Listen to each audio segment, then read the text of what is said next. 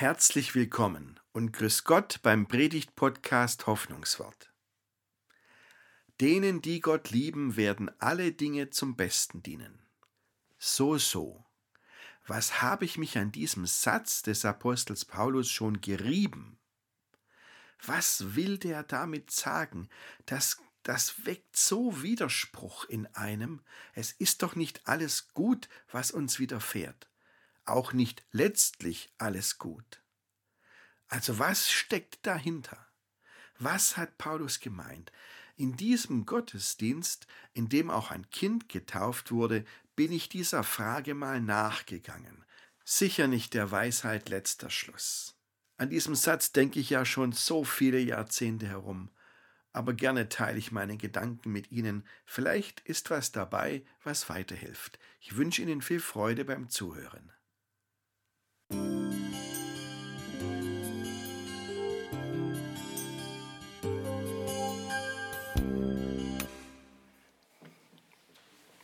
Es gibt Sätze, liebe Gemeinde, die, treiben einen echt um. Da hat vielleicht mal jemand gesagt, was einen wirklich beschäftigt. Oder man liest auch einen Satz in der Bibel, der einen dann wirklich ähm, auf Trab hält und über den man immer wieder nachdenkt. Und ich sage Ihnen mal, was für mich ein solcher Satz aus der Bibel ist. Es ist ein Satz, den Paulus geschrieben hat, der heißt, wir wissen, dass denen, die Gott lieben, alle Dinge zum Besten dienen.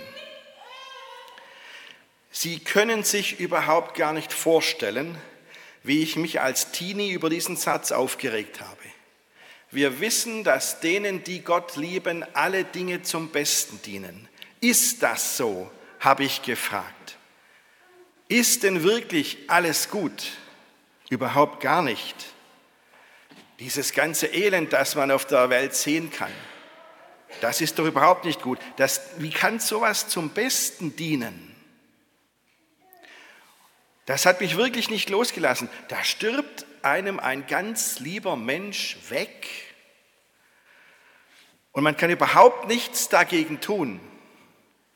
Und dann sagt jemand, das dient zum Besten. Nee, das kann überhaupt gar nicht sein. Da gibt es Dinge, wenn, wenn eine alte Frau in der Ukraine, die in einem Wohnblock noch nicht geflohen ist, noch ist eine, eine Granate trifft und sie stirbt, da ist überhaupt gar nichts, was irgendwie noch zum Besten dienen kann. Wenn die Brasilianer noch mehr Urwald abholzen, Regenwald abholzen, nur damit unsere, unser Vieh genügend Sojafutter bekommt, da ist auch nichts zum Besten. Mensch, habe ich mich über diesen Satz aufgeregt und er beißt immer noch ein bisschen rum. Aber wissen Sie was, ich lese Ihnen das erstmal im Zusammenhang. Wo kommt dieser Satz her? Aus dem achten Kapitel des Römerbriefes, den Paulus geschrieben hat. Und ich will Ihnen mal gerade diesen Satz, aber jetzt in einer anderen Übersetzung, ich habe Luther bisher zitiert, vorlesen im Zusammenhang. Eines aber wissen wir, alles trägt zum Besten derer bei, die Gott lieben. Sie sind ja in Übereinstimmung mit seinem Plan berufen. Schon vor aller Zeit hat Gott die Entscheidung getroffen, dass sie ihm gehören sollen. Darum hat er auch von Anfang an vorgesehen, dass ihr ganzes Wesen so umgestaltet wird, dass sie seinem Sohn gleich sind. Er ist das Bild, dem sie ähnlich werden sollen, denn er soll der Erstgeborene unter vielen Brüdern sein. Und weil Gott sie für dieses Ziel bestimmt hat, hat er sie auch berufen. Und weil er sie berufen hat, hat er sie auch für gerecht erklärt. Und weil er sie für gerecht erklärt hat, hat er ihnen auch Anteil an seiner Herrlichkeit gegeben. So, das ist der Zusammenhang des Satzes. Alles klar? Ja, sagst du. Aber für mich ist noch lang nicht alles klar. Was meint Paulus mit diesem Satz? Wissen Sie was? Ich fange mal anders an. Ich will mal sagen, was aus meiner Sicht Paulus mit diesem Satz nicht meint. Fangen wir doch mal so an. Erstens, was Paulus nicht meint. Es ist eben nicht alles gut. Wir erleben die Kinder mit heute, hebt die Stimmung absolut. Und wer Kinder hat, erlebt ganz viel Gutes. Das kann man sich gar nicht vorstellen. Ich weiß noch, wie ich, ist aber schon fast 30 Jahre her, ähm, morgens, frühmorgens stand ich am Stubenwagen von meinem Kind, gell? und dann erlebe ich so gerade mit, wie sie so gerade aufwacht. Gell? Und sie sieht mich an, Papa, sie sieht mich an und lächelt. Und ich weiß nicht, ob Sie das schon mal erlebt haben. Der, das ist genug für diesen Tag. Da, kommen, da kann an diesem Tag kommen, was will, völlig wurscht. Dieser Tag ist gut, weil sie mich angelächelt hat. Ich weiß es jetzt noch, wie das war. Ein Kind kann einen so glücklich machen. Ich weiß nicht, ob Sie Sinead O'Connor können, eine irische Sängerin, ähm, die hat mal ein besonderes Lied geschrieben, My Special Child heißt dieses Lied. Kennt jemand Sinead O'Connor? Ein paar wenige, okay. Ähm, also dieses Lied hat mich wirklich bewegt, weil sie hat es geschrieben in einer Zeit, in der sie alleinerziehende Mutter war, hatte dann ihren kleinen Sohn und es war für sie eine sehr harte Zeit, die war dann völlig am Ende und am Boden zerstört und beschreibt dann, wie ihr kleiner Sohn dann zu ihr kommt und zu ihr sagt, Mama, du hast doch mich. Und das ist etwas, was ihr natürlich unvorstellbaren Mut gegeben hat. Ein kleines Kind stellt sich gegen alles, was da sein möge, was seiner Mama das Leben schwer macht und sagt, du hast doch mich. Unsere Kinder können ein tiefer Trost für uns sein. Das ist gut so. Lassen Sie uns dafür Gott Danke sagen. Das ist wirklich eine Sache. Ja.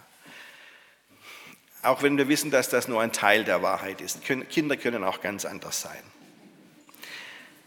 Wissen Sie, da gibt es im Leben so viel. Wir erleben herbe Rückschläge. Wir schlagen uns dann mit Menschen rum, die uns Knüppel zwischen die Beine werfen. Wir leiden an Krankheiten, wir durchleben richtig tiefe Täler. Und dann muss ich sagen, nein, es ist nicht alles gut.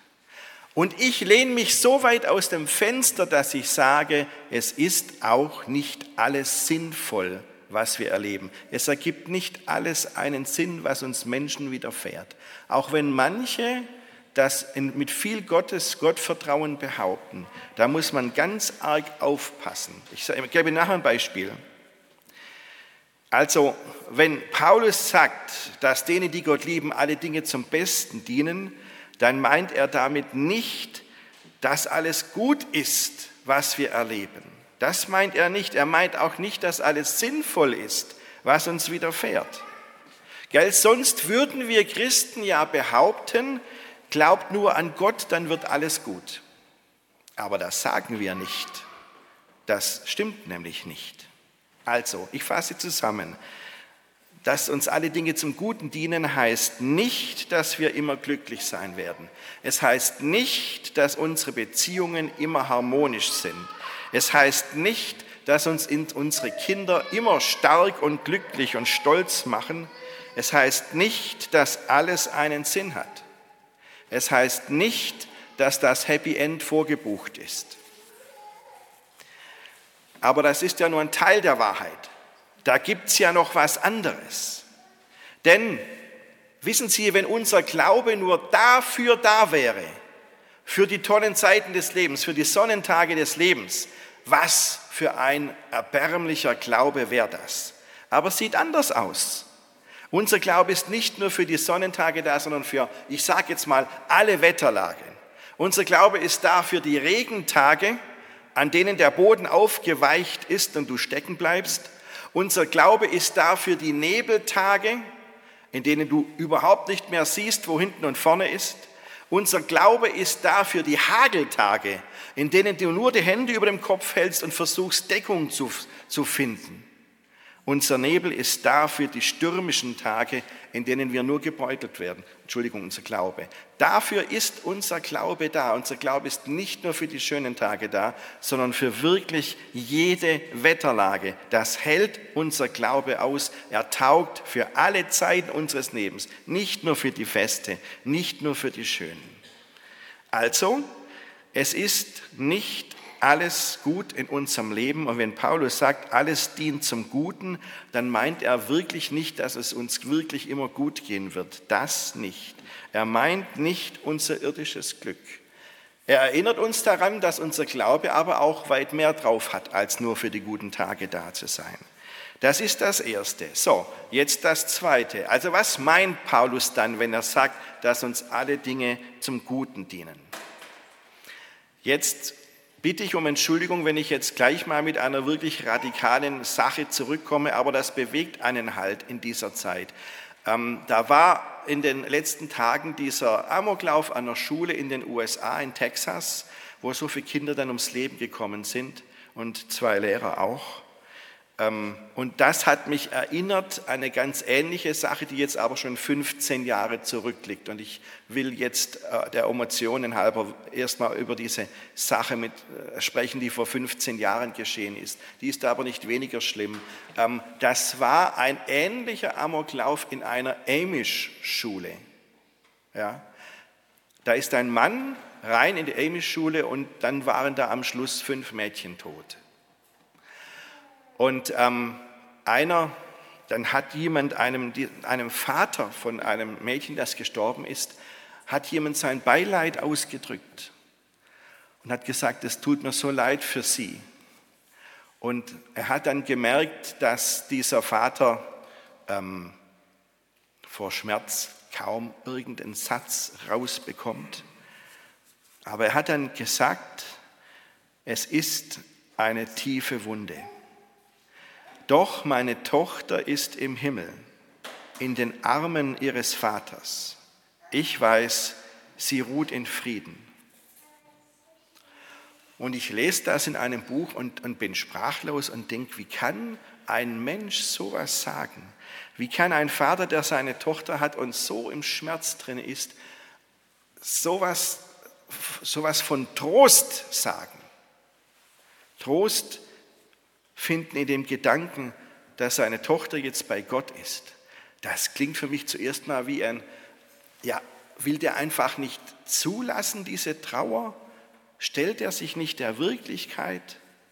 Ist das vielleicht ein billiger Trost?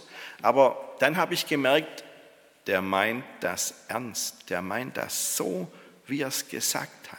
Wirklich. Und das trägt den, diesen, diesen Vater wirklich. Und dann denke ich, eigentlich beneidenswert, oder? Wenn man das noch sagen kann, ich wüsste nicht, ob ich das sagen kann. Trost in allem Elend, wenn der weiß, ich bin geborgen in Gott und meine Tochter ist geborgen in Gott. Das ist Trost, aber nicht nur, wenn jemand gestorben ist. Gell? Das ist vielleicht eine extreme Sache, wo aber viele Dinge deutlich werden. Sondern das ist Trost, der fürs ganze Leben gilt. Ich bin geborgen in Gott. Und dieser Vater hat sich gedacht, wenn das im Leben gilt, dann muss das doch auch im Sterben gelten. Ich bin geborgen in Gott. Und jetzt wissen Sie was, jetzt kommt's. Achtung, alle wieder aufwachen, weil jetzt kommt der wichtigste Satz der Predigt und die wichtigste Frage dazu. Ich bin gewiss, dass ich in Gott geborgen bin. Frage dazu, können Sie das sagen? von sich? Können Sie sagen, ich bin gewiss, dass ich in Gott geborgen bin? Das ist einer der wichtigsten Sätze im Glauben. Und wir sollten uns nicht zufrieden geben, wenn wir diesen Satz innerlich nicht nachsprechen können. Dann sollten wir uns nicht damit zufrieden geben. Dann gehen Sie zu jemand Ihres Vertrauens, zu mir oder zu jemand anders und sagen sie, ich kann diesen Satz nicht sagen, aber ich will ihn sagen. Beispiel. Jetzt ist doch die kleine Leni getauft. Was ist anders? Was ist gut? Ich frage mal unseren alten Katechismus, den württembergischen Katechismus.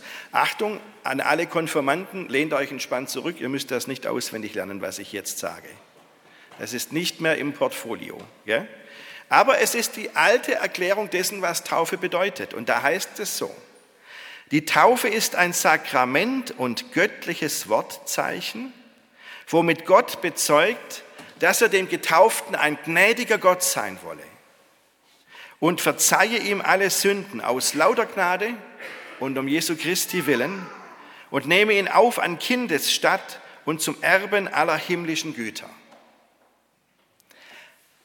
Also das sagt, die Taufe bedeutet, ein Mensch weiß dann, ich bin getauft und das heißt, ich habe einen gnädigen Gott.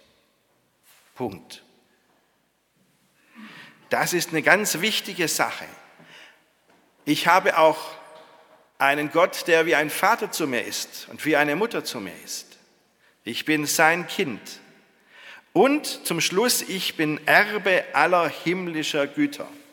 Sehen Sie, und jetzt sind wir wieder bei Paulus. Denn das erklärt, was Paulus meint. Paulus hat gesagt, ich bin gewiss, dass denen, die Gott lieben, alle Dinge zum Besten dienen. Übersetzen wir es mal wörtlich, wie es da steht, zum Guten reicht auch schon. Was ist das Gute? Was meint Paulus damit? Darauf kommt es doch an. Antwort, die himmlischen Güter sind das Gute. Also wer getauft ist, lebt sein Leben mit Gott fällt auch mal über Bord aus dem Schiff des Lebens, aber er fällt dann ins Taufwasser und Gott fängt ihn auf. Das ist das Wichtige. Wir sind geborgen in Gott. Wissen Sie noch den wichtigsten Satz der Predigt? Ich bin gewiss, dass ich in Gott geborgen bin.